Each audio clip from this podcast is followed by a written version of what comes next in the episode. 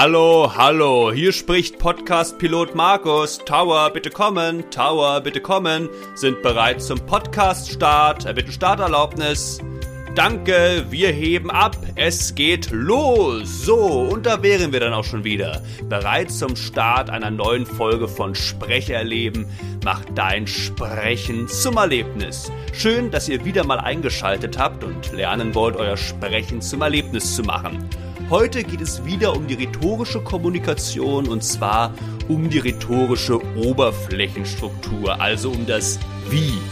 Wie sollte ich körperlich und stimmlich vor einer Zuhörerschaft sprechen bzw. agieren, um möglichst präsent und souverän zu wirken? Warum ist neben dem Inhalt auch die Art und Weise, wie wir diesen vortragen, für den Erfolg unserer Rede ausschlaggebend? Welche Aspekte und Kriterien sind hierfür entscheidend und wie kann uns sowohl die Sprecherziehung als auch die Sprechkunst dabei helfen, diese Kriterien optimal einzusetzen? Das sind die Fragen, die ich heute beantworten werde, damit ihr in Zukunft sowohl im Hinblick auf den Inhalt als auch auf die Form eurer Rede einen möglichst bleibenden Eindruck hinterlasst. Also im positiven Sinne einen bleibenden Eindruck hinterlasst natürlich. Also Hoffentlich. Also, fangen wir an. Los geht's!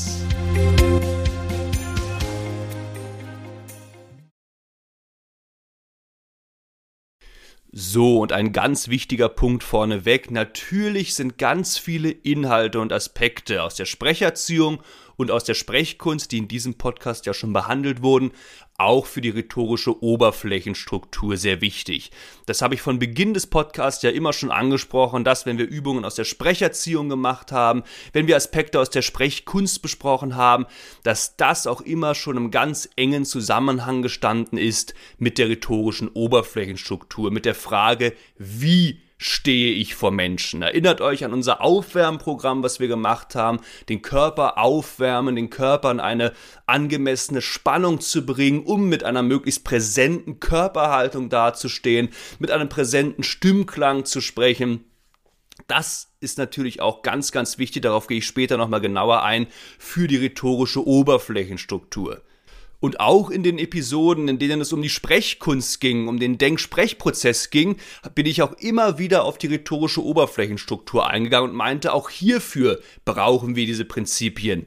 Denksprechprozess, nicht einfach nur einen fertigen Text runterleiern, runterleiern, damit es möglichst äh, unauthentisch und monoton klingt. Nein, im Moment sein, jeden Gedanken neu erdenken, frei improvisieren, mit guter Ansprechhaltung sprechen. Das, was wir für Gedichte, für Prosatexte auf der Bühne brauchen, dieses lebendige Sprechen, dieses Denken während des Sprechens, das brauchen wir auch, wenn wir rhetorische Fachvorträge oder Reden halten. Oder denkt an Betonungen, denkt an Pausen. Sowohl wenn wir ein Gedicht sprechen, ist es wichtig, klare Betonungen zu setzen. Und auch wenn wir einen Fachvortrag halten, dürfen wir nicht jedes einzelne Wort betonen, sondern müssen klare, zielführende, funktionale Betonungen setzen. Pausen. Natürlich nicht, wenn wir vor Leuten stehen, einen Vortrag über den Regenwald halten, nicht einfach sprechen, sprechen, sprechen, sprechen, sprechen. Genauso wenig, wie wir das in Gedichten tun sollten oder in Prosatexten, sollten wir das in der rhetorischen Kommunikation tun. Angemessener Sprechfluss, Sprechfluss, ein paar Gedanken hintereinander wegsprechen, dann wieder eine Pause machen. Das ist mir wichtig, darauf einzugehen zu Beginn dieser Folge, dass die rhetorische Oberflächenstruktur, die jetzt natürlich explizit behandelt wird, immer schon, ich sag mal, mitgeschwommen ist, wenn es um Sprechkunst geht, um einen Denksprechprozess, um ein lebendiges Sprechen mit Ansprechhaltung, wenn es um die Sprecherziehung ging, präsente, eutone Körperhaltung, präsenter Stimmklang, die rhetorische Oberflächenstruktur, ja, war gewissermaßen immer schon mit dabei. Wobei wir in der rhetorischen Kommunikation natürlich einen großen Vorteil haben, gerade gegenüber der Sprechkunst, nämlich, darauf bin ich auch schon mal eingegangen, dass wir unsere Texte selber formulieren können, selbst entscheiden können, okay, wie viel möchte ich im Vorfeld der Rede aufschreiben und wie viel möchte ich im Moment improvisieren. Das haben wir in der Sprechkunst meistens nicht. Wenn wir ein Gedicht vortragen, wenn wir, eine, wenn wir einen Romanauszug vorlesen, sind die Texte klar vorgegeben, was uns viel leichter dazu verleitet, einfach nur runter zu rattern, zu viele Betonungen zu machen, wenig Ansprechhaltung zu haben und so weiter. Wenn wir jetzt aber eine Rede halten, haben wir die Wahl. Spre äh, äh, bereiten wir uns so vor, dass wir auch wieder jedes einzelne Wort aufschreiben, was dann, das machen ja auch einige, äh, was dann aber wieder dazu führen kann, dass wir auch die Rede eigentlich nur vorlesen und genau mit der gleichen Problematik zu kämpfen haben wie in der Sprechkunst. Oder sagen wir, und das würde ich euch auch empfehlen, wir schreiben uns nur auf Karteikarten die wichtigsten Punkte, oder ich sag mal vielleicht die wichtigsten Halbsätze oder Sätze auf, dass wir da während der Rede kurz runtergucken, was ist der nächste Punkt und dann aber zwischen diesen einzelnen Bojen, sage ich mal, frei formulieren. Uns, äh, uns, uns frei ausdrücken können, so wie ich das jetzt auch, so wie ich das jetzt auch gerade machen, mache, dass wir nicht sagen, oh, jetzt muss ich genau das Wort sagen. Nein, wir können frei formulieren und dieses freie Formulieren führt dann in der Regel zumindest dazu, dass so Sachen wie Pausensetzung, Betonungen, Denksprechprozess, dass diese Dinge wie von selbst funktionieren. Wir vertrauen darauf, wir sind sicher in dem Thema. Natürlich Dafür ist auch wieder eine gewisse Vorbereitung im Vorfeld wichtig. Ihr müsst euch mit dem Thema auskennen. Aber wenn ihr das gemacht habt, dann reichen diese kurzen Stichpunkte auf Karteikarten oder in, eurer, in eurer PowerPoint-Präsentation aus, um dann zwischen diesen Hilfestellungen frei zu improvisieren. Und dann könnt ihr euch auf euren Blickkontakt konzentrieren, dann könnt ihr mit klarer Ansprechhaltung sprechen. Äh, durch dieses Improvisieren wirkt ihr lebendig, habt eine abwechslungsreiche Stimmmelodie. All das, was wir in der Sprechkunst mühsam herstellen müssen, funktioniert dann eigentlich wie von selbst und euer Vortrag klingt möglichst authentisch, lebendig, ja, und spannend. Das ist der große Vorteil den wir in der Rhetorik haben. Und diese Aspekte aber, um das jetzt auch zu Ende zu bringen, die ich jetzt gleich einzeln beleuchten werde, was sind die Kriterien der rhetorischen Oberflächenstruktur, die sind viele von denen zumindest in irgendeiner Weise in den vorherigen Folgen immer schon mal aufgetaucht. Das sind diese wichtigen Parallelen zwischen der Sprecherziehung, der Sprechkunst und der rhetorischen Kommunikation. So, jetzt lasst uns aber starten. Was sind also die Kriterien der rhetorischen Oberflächenstruktur? So, und die rhetorische Oberflächenstruktur lässt sich in drei Bereiche teilen. Die Optik, was sehe ich, die Akustik, was höre ich und die Sprache, also die Struktur unserer Sprache, wie drücke ich mich aus. Kommen wir zunächst zur Optik. Der erste wichtige Aspekt der Optik ist die Körperhaltung. Wie gesagt, Sprecherziehung ganz wichtig. Macht euer Aufwärmprogramm, bevor, bevor ihr rhetorische Vorträge haltet. Kommt in die Eutonie, kommt in eine präsente Körperhaltung. Denn das kann die Wirkung eurer Rede, und das wollen wir ja wirkungsvoll sprechen, sehr schmälern, wenn ihr irgendwie mit einem unterspannt dasteht, mit eingefallenem Brustbein, ja, heute rede ich darüber. Oder wenn ihr überspannt dasteht, das beeinflusst dann auch die Stimme. Oder wenn ihr eine präsente, offene, aufrechte Körperhaltung habt, das Brustbein ist angemessen aufgerichtet und ihr wirkt wirklich präsent. Das ist dann für die Wirkung eurer Rede, jetzt abgesehen vom Inhalt, schon sehr, sehr wichtig, eine wichtige Grundlage. Erster Punkt der Optik, die Körperhaltung. Zweiter Punkt, etwas interessant, die Atmung. Könnte man auch in die Akustik mit reinnehmen, weil wenn wir zu viel atmen oder schlecht atmen, hört man das auch oft.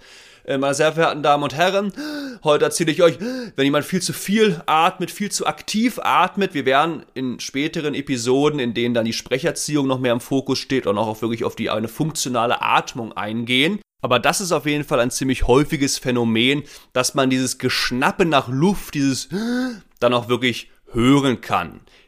Bei mir gehört die Atmung trotzdem zur Optik, weil man auch, wenn jemand viel nach Luft schnappt, viel Luft holt, das definitiv auch oft auch sehen kann. Die Schultern gehen oft nach oben und deswegen steht hier die Atmung unter der Optik und für uns ist natürlich wichtig, eine funktionale Atmung zu haben. Wie gesagt, mehr dazu noch in späteren Episoden, in denen wir uns mehr mit der Atmung beschäftigen, dass äh, äh, genau so viel Luft einatmen, wie wir zum Sprechen brauchen, sprechen, sprechen, sprechen, da möglichst schnell und unauffällig wieder zur Luft kommen. Je weniger die Zuhörerschaft von unserer Atmung mitbekommt, desto besser.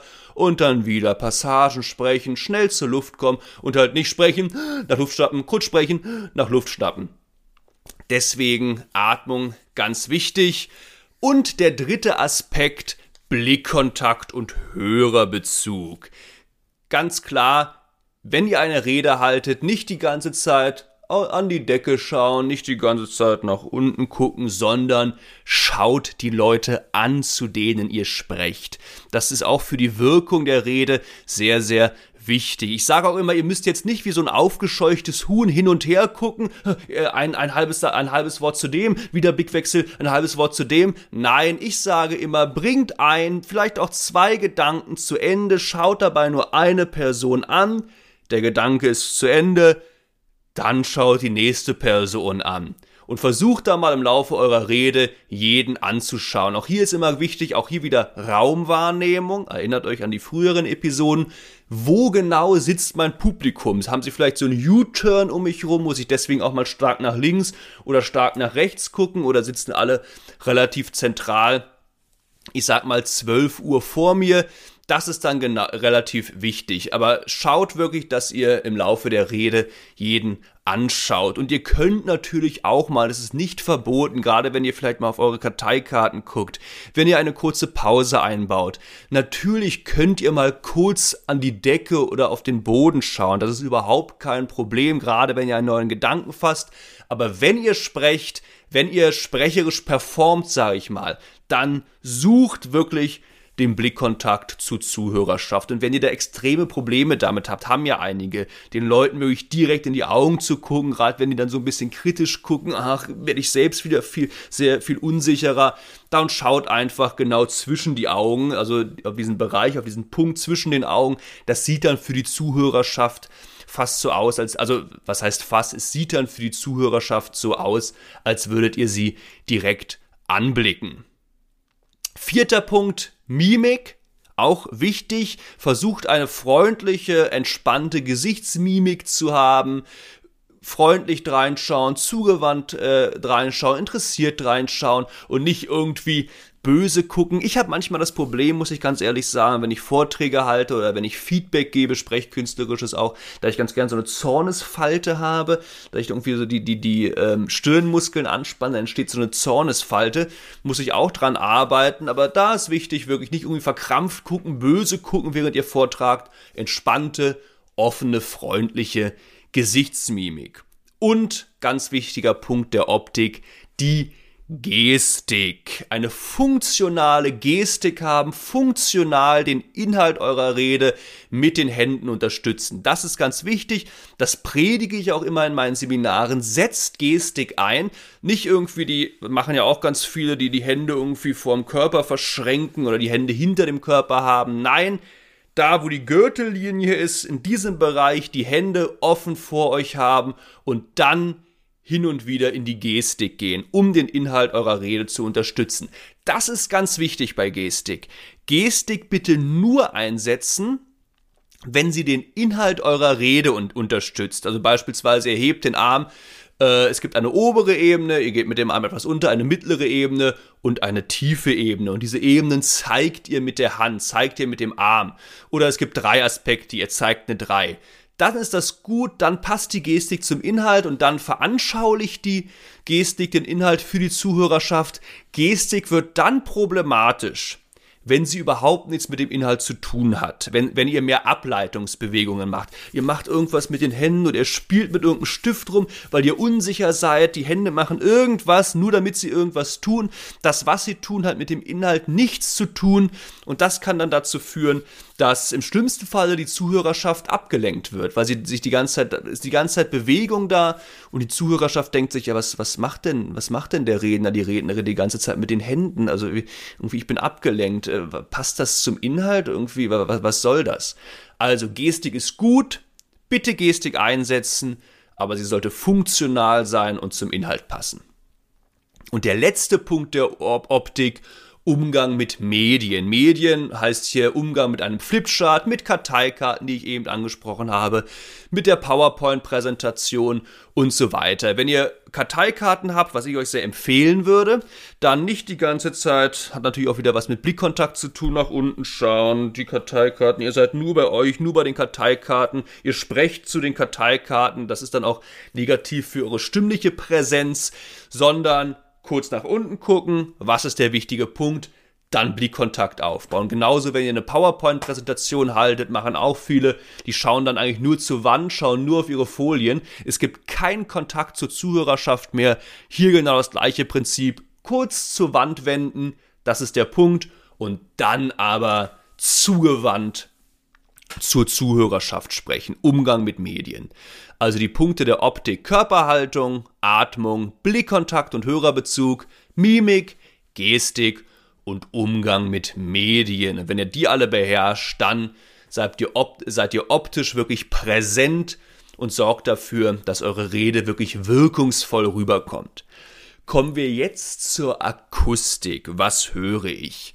Und gerade im Bereich der Akustik, ich habe es angesprochen, haben wir viele wichtige Dinge schon angesprochen, als es auch um die Sprechkunst ging.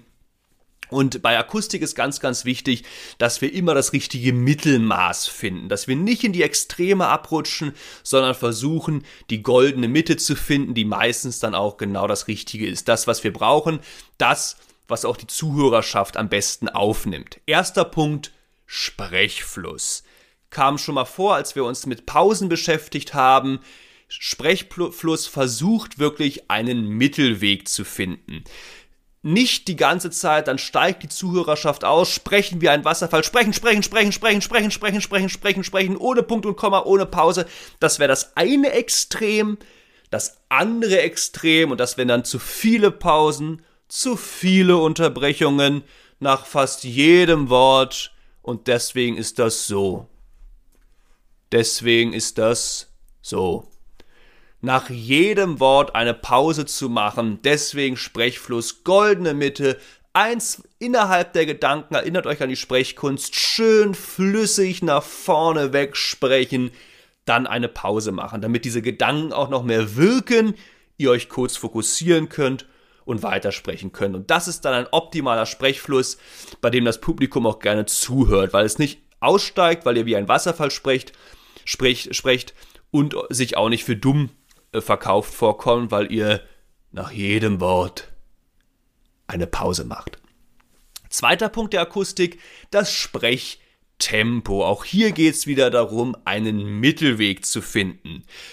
Häufiges Beispiel kennt ihr vielleicht, die, äh, die Sprecher, äh, der Sprecher, die Sprecherin ist aufgeregt, ist angespannt und spricht viel zu schnell, möchte ihr schon hinter sich bringen, versteht ihr? Deswegen ist das so, deswegen ist das so und deswegen ist das so. Viel zu schnelles Tempo passiert häufig. Nein, wir wollen den Mittelweg gehen. Also auch nicht, wobei das selten ist, aber das passiert auch manchmal, dass jemand viel zu langsam spricht, damit das und das Publikum fast einschläft. Nein, angemessenes Tempo, vielleicht auch mal, hier sind wir auch wieder bei den Elementen der Sprechkunst, einen kleinen Tempowechsel einbauen, mal etwas schneller sprechen, dann bei bedeutenden Passagen das Tempo, äh, oder bei sehr bedeutenden Passagen, jede Passage ist natürlich bedeutend, etwas Tempo, etwas, etwas rausnehmen, dann wieder etwas schneller sprechen und dann habt ihr, seid ihr wirklich auf der sicheren Seite über ein angemessenes Tempo und vielleicht sogar den ein oder anderen Tempowechsel zu verfügen, der eure Rede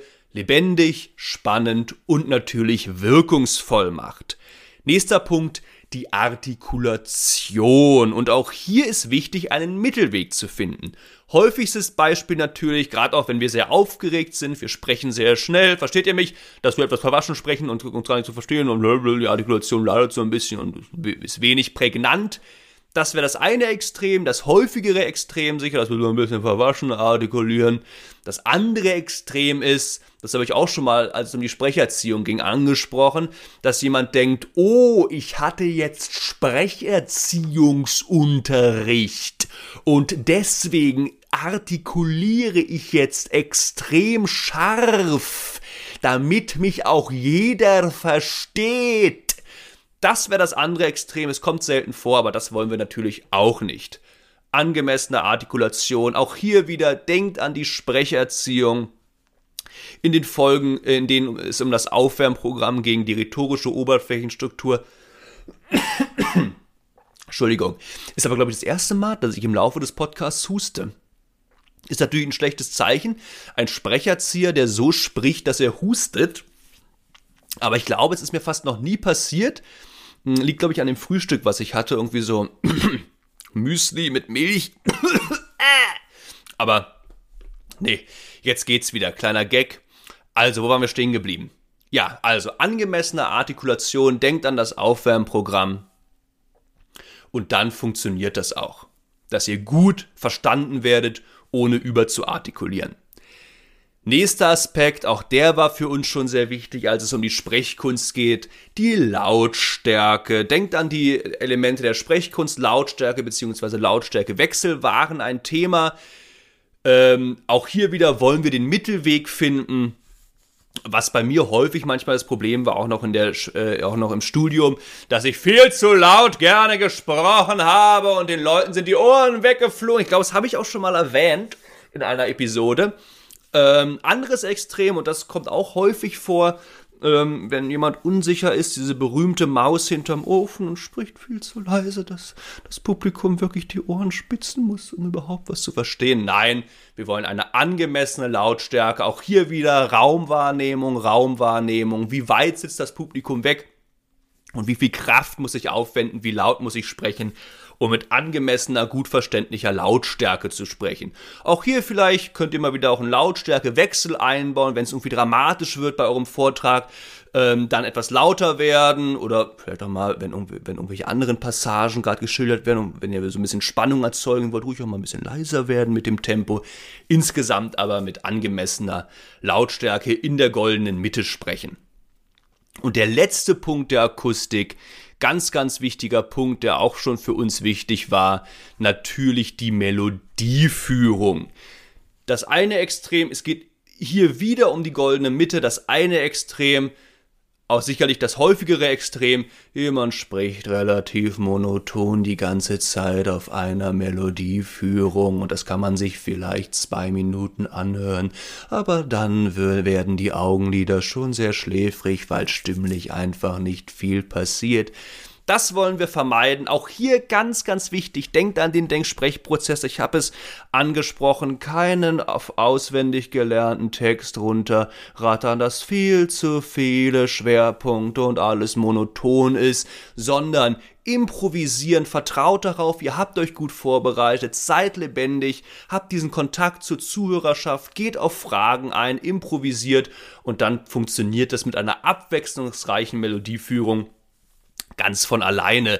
Das andere Extrem, wobei das schon sehr selten ist, kann aber auch mal vorkommen, dass als wär, also dann sprechen die Leute so, als wären sie etwas auf Drogen und denken sich, äh, oh Gott, ich bin auf, vielleicht auch, weil sie sehr angespannt sind, oh Gott, ich muss hinter mich bringen, äh, und dann ist die Stimme nach, geht die Stimme mal nach oben, mal nach unten, mal nach oben, mal nach unten. Die, viel zu viel Melodieführung ist drin. Das wollen wir natürlich auch nicht. Wir wollen eine angemessene Melodieführung in der goldenen Mitte. Die Stimme geht mal nach oben, dann mal nach unten und das ist wichtig. Außerdem natürlich geht die Stimme wieder nach oben.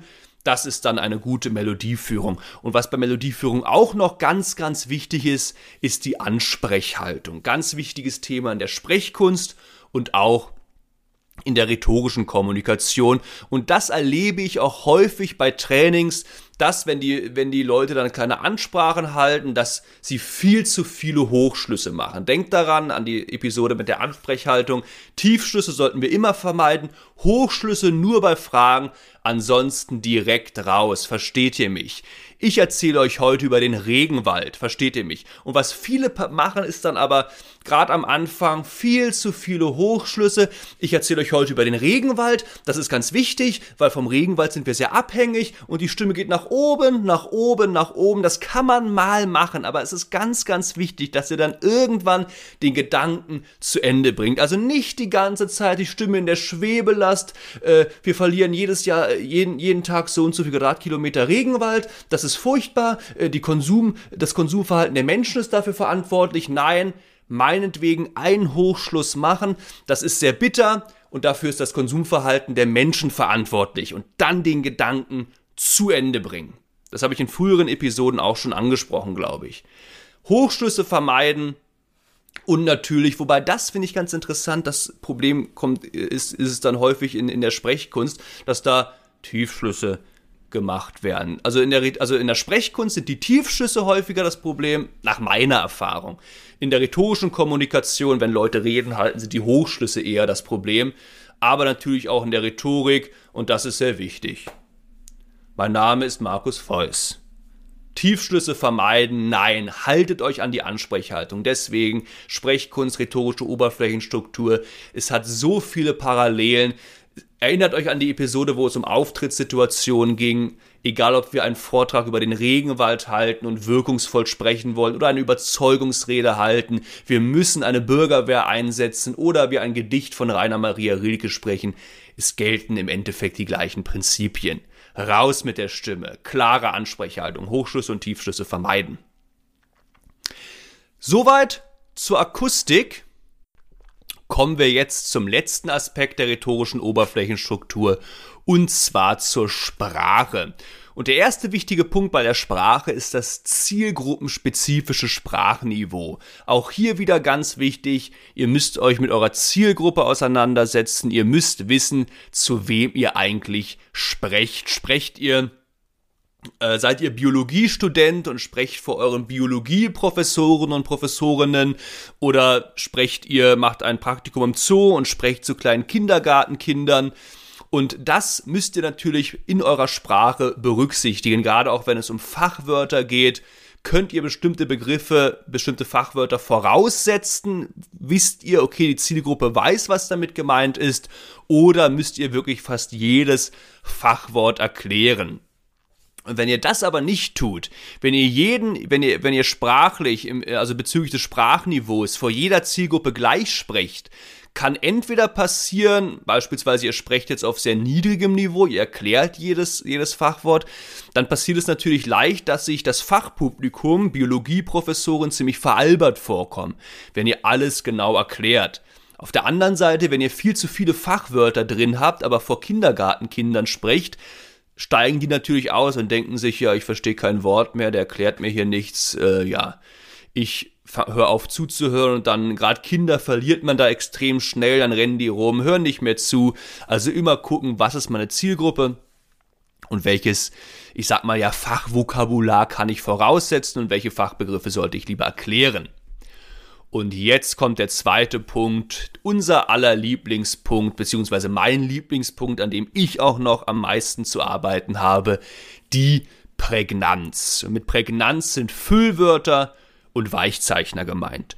Kommen wir erstmal zu den Füllwörtern. Was sind Füllwörter? Füllwörter sind Wörter, die wir, wie der Name schon sagt, einsetzen, um Pausen zu füllen. Das Problem an Füllwörtern ist dabei nur, dass sie komplett nichts sagen sind, sie überhaupt keinen Sinn haben.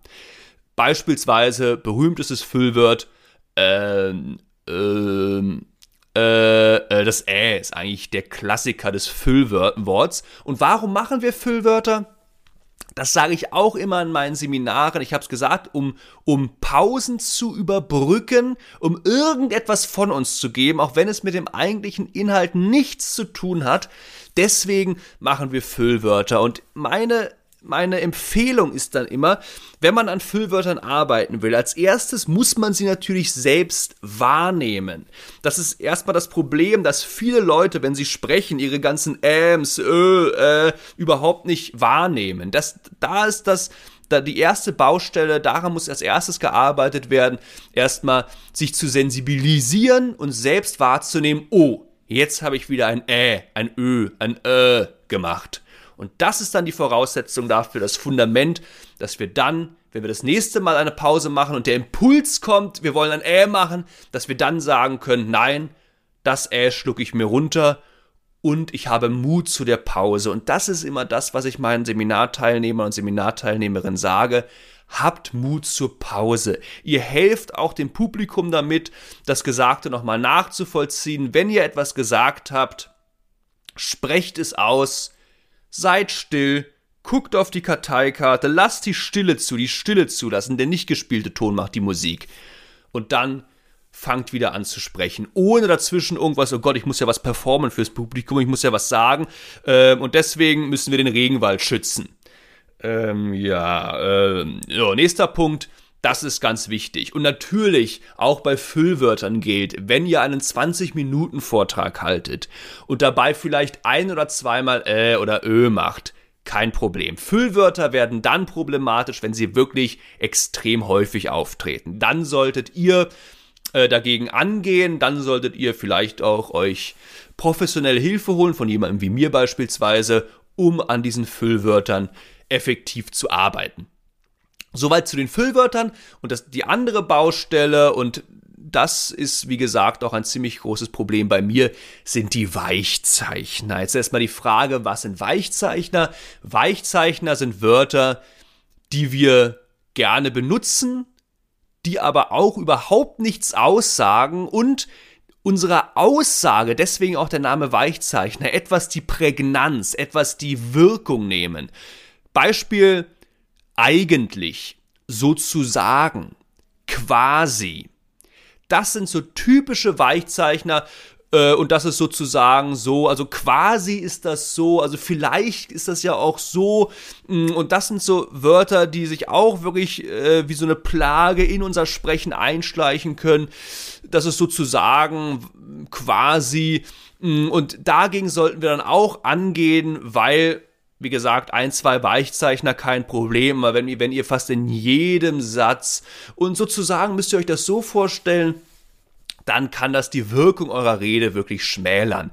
Weil es ist ein Unterschied, ob ihr sagt, und der Zweite Weltkrieg endete 1945, so, das ist eine Aussage, das ist prägnant, so war's. Oder, ja, und sozusagen der Weltkrieg endete dann 1945. Das nimmt euren Aussagen die Prägnanz. Und dann gibt's noch ein Wort, das ist so ein bisschen, ja, so, so ein Mittelding zwischen Füllwörter und Weichzeichner.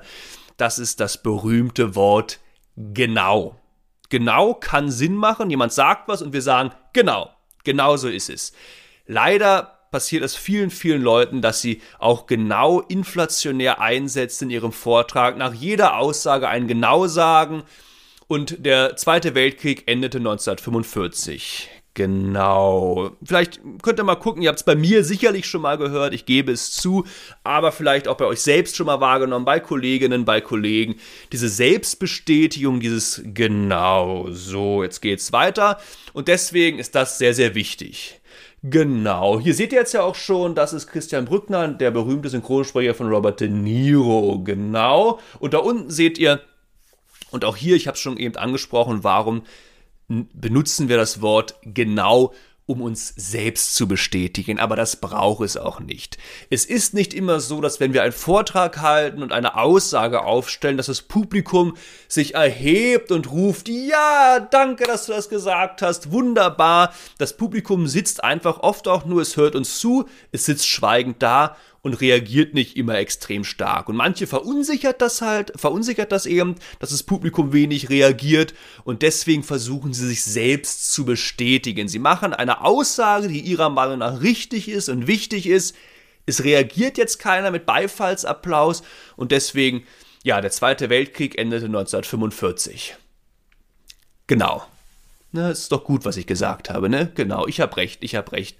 Und das brauchst eben nicht. Einfach die Aussage da stehen lassen, Pause zulassen, weder äh noch genau noch ür sagen. Und nächster Punkt. Auch hier ein, zwei Genaus pro Vortrag, kein Problem. Aber in ihrer Masse sind diese Füllwörter und Weichzeichner dann eben problematisch, wenn es um die Wirkung unserer Rede geht. Noch zwei Punkte zum Abschluss. Der dritte Punkt ist einmal die Struktur unserer Sprache es ist jetzt egal, ob wir vor Biologieprofessoren oder Kindergartenkindern sprechen. Wir sollten, wenn wir Vorträge halten, nicht 20 Relativsätze machen oder, oder, oder Konjunktionssätze, dass irgendwie ein Satz irgendwie fünf Minuten geht. Natürlich, es braucht auch nicht nur das Haus ist blau. Die, Grau, äh, die Maus ist grau. Es braucht jetzt auch nicht nur kurze Sätze, gegen Konjunktion oder Relativsätze ist nichts einzuwenden. Insgesamt aber meine Empfehlung an euch, einfache Sprache, überschaubare Satzlängen, weil das dann in der Regel dazu führt. Denkt auch immer daran, das Publikum kennt euren Inhalt meistens nicht. Ihr seid vielleicht fit, ihr kennt euch aus und könnt deswegen auch ganz verschrobene Sätze bilden, weil ihr wisst ja, worum es geht. Das Publikum hat diesen Vorteil meist nicht. Deswegen möglichst einfache Sprache. Wenn ihr vor Kindergartenkindern sprecht, im besten Falle noch einfacher als vor Biologieprofessoren, aber auch da, aber auch wirklich vor Fachpublikum nicht zu verschachtelte Sätze und der letzte Punkt ist schließlich die Anschaulichkeit. Ganz wichtig, gerade wenn es etwas trockenere, also was heißt trockenere Vorträge, aber The äh, Vorträge zu etwas trockeneren Themen sind, wo viele Zahlen, Daten und Fakten vorkommen. Da ist jetzt die Frage, haut ihr dem Publikum einfach nur diese Zahlen, Daten und Fakten vor den Latz oder versucht ihr, und deswegen Anschaulichkeit, vielleicht bildhafte Vergleiche zu finden. Berühmt ist das Beispiel natürlich die Fußballfelder mit der Regenwaldzerstörung. Jedes, jedes Jahr werden so und so viel Quadratkilometer Regenwald vernichtet. Das ist so viel wie acht Fußballfelder acht Fußballfelder beispielsweise. Ich habe leider, ist ein bisschen peinlich, ich habe dieses Beispiel schon eh extrem oft gebracht und habe es bislang noch nicht fertig bekommen, jetzt mal wirklich zu recherchieren, wie viel Fußballfelder wir jeden Tag an Regenwald verlieren, muss ich jetzt mal nachholen. Aber ich hoffe, der Begriff Anschaulichkeit wurde klar. Gerade bei vielen Zahlen, Daten und Fakten nutzt das, versucht bildhafte, bildhafte, anschauliche Vergleiche zu finden, weil das dann auch dafür sorgen kann, dass das Publikum gerne zuhört. Gut, soweit erstmal zu den Kriterien der rhetorischen Oberflächenstruktur. Ich hoffe, das wurde euch jetzt etwas klar, was alles wichtig ist, wenn ihr bezüglich des Wies überzeugen wollt. Der Inhalt ist natürlich ganz, ganz wichtig, darum ging es der letzte Episode. Ein klares Thema, ein klares Ziel, die Zielgruppe muss inhaltlich vorkommen, ihr müsst inhaltlich glaubwürdig wirken und neben dem Inhalt ist halt diese rhetorische Oberflächenstruktur der andere wichtige Aspekt, der einfach sitzen muss, wenn ihr wirkungsvolle Reden halten wollt. Und wenn ihr wollt, äh, könnt ihr jetzt ja schon mal etwas üben. Das mache ich in meinen Seminaren auch ganz gerne, dass die Leute sich dann wirklich, nachdem ich diese Kriterien vorgestellt habe, vor die Gruppe stellen, sich vielleicht vorstellen oder vielleicht haben sie auch einen kleinen Vortrag vorbereitet und dann anfangen zu sprechen, anfangen vorzutragen und wir gucken dann schon mal, was denn bezüglich der Mimik, der Gestik, der Melodieführung schon sehr gut klappt und woran noch gearbeitet werden kann. Macht das ruhig auch mal, stellt euch vor den Spiegel, nehmt euch auf und guckt dann einfach mal, guckt euch die Aufnahme kritisch an und schaut mal, wo noch eventuelle Baustellen liegen und was aber auch vielleicht schon recht gut klappt. Denn auch wenn man an seinem Vortragsstil arbeitet, heißt das Zauberwort natürlich Übung, Übung, Übung, wie auch beim Balletttanzen, beim Klavierlernen, beim Basketball oder beim ja, Kirschkernweitspucken. Gut, aber für den Moment war es das jetzt auch erstmal. Wenn ihr jetzt noch Fragen oder Anmerkungen habt, wenn ich euch die, diese Grafik der rhetorischen Oberflächenstruktur nochmal zuschicken soll, dann besucht einfach meine Homepage www.sprecherleben.com. Dort könnt ihr mir dann schreiben und euch natürlich auch meine Trainingsangebote genauer anschauen, sowohl die Sprechkunst als auch die Sprecherziehungs- als auch die Rhetorikangebote. Alternativ könnt ihr mir auch direkt bei Facebook oder Instagram schreiben. Ihr findet mich hier unter Markus Feuss Sprecherleben.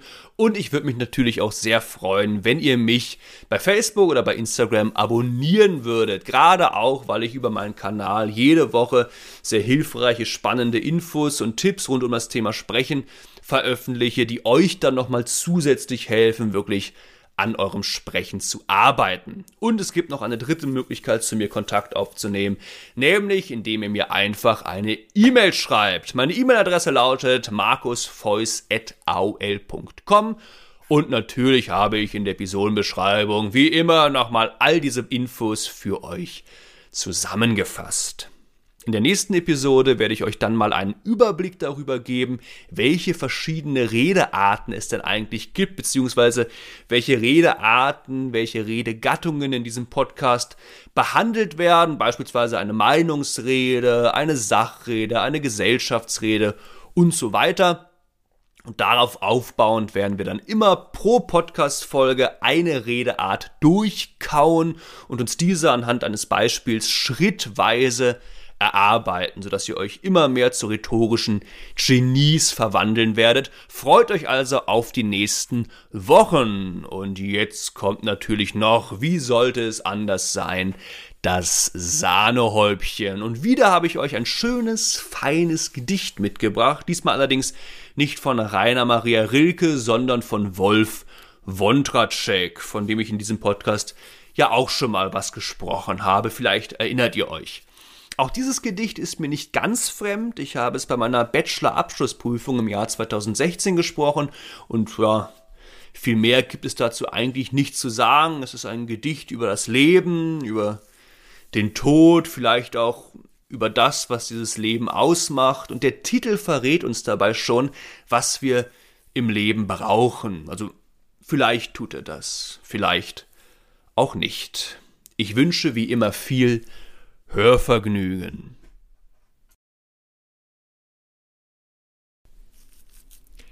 Wolf Wontracek All you need is love.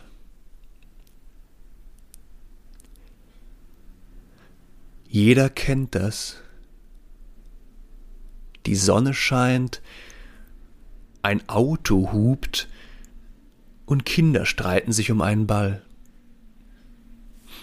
Einer rast gegen den Baum, einer schluckt Tabletten, einer geht, wie Hemingway, auf Nummer sicher. Vielleicht gibt es Gründe, vielleicht auch nicht. Vielleicht wird es tatsächlich eines Tages zu kompliziert, über das Leben nachzudenken. Da zu sitzen und über das Leben nachzudenken und anschließend tanzen zu gehen. Die Fragen vergessen, auf Antworten verzichten, die Schmerzen ertragen. Lacht nicht, jeder kennt das. Dass einer nicht mehr leben will, verstehe ich dass einer sterben will, auch klar. Aber tot sein? Gestern sprang wieder einer aus dem Fenster. Einer in meinem Alter. Ich weiß nicht, wer er war und was er dachte und fühlte und warum es sein musste. Aber ich kann's ihm nachfühlen ein Sturz und die größte Lebensfreude und dann ein Aufprall. In der Zeitung stand eine Notiz, sein Name. Und seine Freundin wird ihn jetzt wahrscheinlich eine Weile wirklich lieben, mehr als je zuvor. Es ist stumpfsinnig, darüber nachzudenken, und jeder weiß, es ist sinnlos. Und das ist manchmal gerade das Schönste an allem.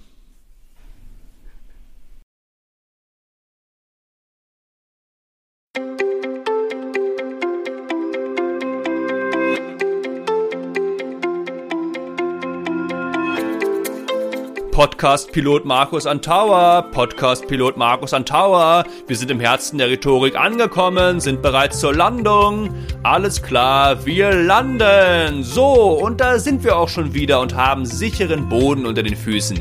Damit entlasse ich euch in den Tag, in die Woche. Genießt die Zeit, übt einfach schon ein bisschen vor dem Spiegel an eurem Vortragsstil und dann werdet ihr schon bald auch im Hinblick auf die rhetorische Kommunikation euer Sprechen zum Erlebnis machen und jedes Publikum in den Bann ziehen. Bis nächste Woche. Ich freue mich auf euch. Tschüssi!